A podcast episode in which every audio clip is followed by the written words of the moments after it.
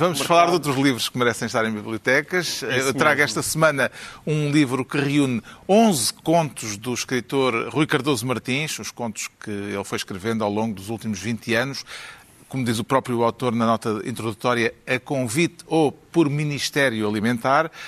Por acaso, um dos convites foi meu. O conto que abre o livro foi escrito para o primeiro número da revista Granta, ainda antes uh, da revista ter uma direção editorial de prestígio, como tem hoje. Os contos de, do Rui Cardoso Martins tal como os romances, aliás, uh, surpreendem uh, habitualmente pela ideia inicial, mas sobretudo por nunca serem esquemáticos no desenvolvimento dessa ideia inicial.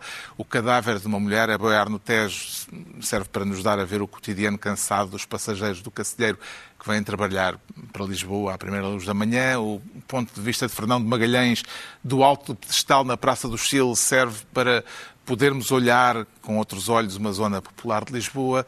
Uma conversa de café entre dois amigos, eh, escutada pelo narrador, serve para recuperarmos, uh, para uma recuperação da ideia do amor romântico a partir da memória literária de Camilo Castelo Branco.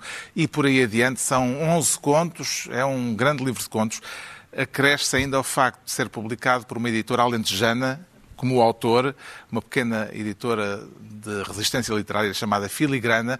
Quem não encontrar este livro nas livrarias, e é, é possível que a distribuição não seja uh, excepcional, uh, o livro chama-se Passagem pelo Vazio, uh, encontra-o facilmente na internet em filigrana, hífen, ou tracinho, editora.pt. Passagem pelo Vazio e outros contos, o João Miguel Tavares, uh, que é alentejano, há de uh, sim, sim. gostar de, desta recomendação. aliás, sim. E Somos o João Miguel Tavares traz agora uma campeã Exatamente, o, uma campeã, que é a Patrícia Mamona, o, o, o GP de Cortes, ele, além de ser um, um grande fotógrafo, ele é também uh, o co-editor e cofundador da, da Pierre von Kleist, eh, que é uma grande editora de livros de, de, arte e de fotografia, e ele teve aqui esta ideia que foi antes dos Jogos Olímpicos de, de Tóquio, de 2020, onde depois eh, a, a, a Patrícia Mamona ganhou uma medalha de prata eh, no triplo salto, ele acompanhou essa preparação.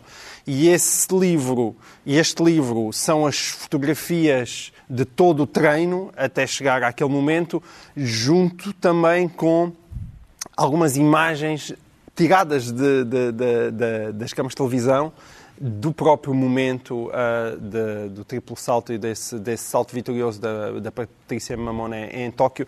E é realmente uma homenagem enorme àquilo que é o esforço, o trabalho desmesurado de um atleta de alta competição. Vale Pedro Mexia traz Voltaire.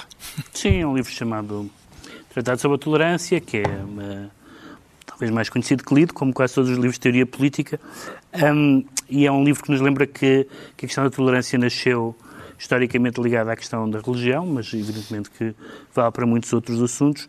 E só para, para dizer de duas ou três ideias, aliás, todas elas muito bem referidas no, no excelente prefácio do José Miranda Justo, uh, que também é o tradutor, um, que é a questão da, da autonomia do direito, o, a valorização da autonomia do direito face à religião, a, a, a valorização do, da autonomia do sujeito, embora eh, submetida a um Estado forte, como o Voltaire, aliás, até gostava, uh, e, sobretudo, e isso está no prefácio, e a ideia para mim mais forte, que é a ideia da tolerância como uh, manter o conflito, não eliminando o outro, nem eliminando as paixões políticas.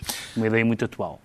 O Ricardo Araújo Pereira traz uma comédia racial. Exatamente, uma comédia, o que é perigoso logo à partida. É uma comédia racial escrita por George Schuiller, um autor negro, Agora, já agora convém sublinhar isto, só para termos alguma hipótese de redenção, mas é uma comédia que parte do seguinte ponto de partida.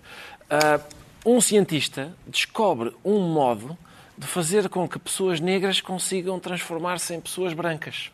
Isso provoca duas ou três, dois ou três uh, sobressaltos e é um pretexto para o autor satirizar o Ku Klux Klan e a ideia de supremacia branca, que bem precisa de ser satirizada, mas também a ideia das identidades vistas como essências biológicas, como diz o Miyakoto no prefácio.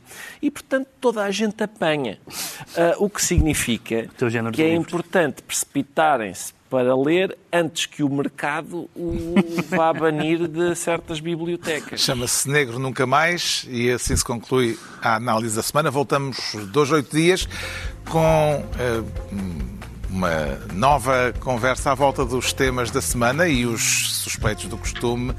João Miguel Tavares, Pedro Mexia e Ricardo Araújo Pereira.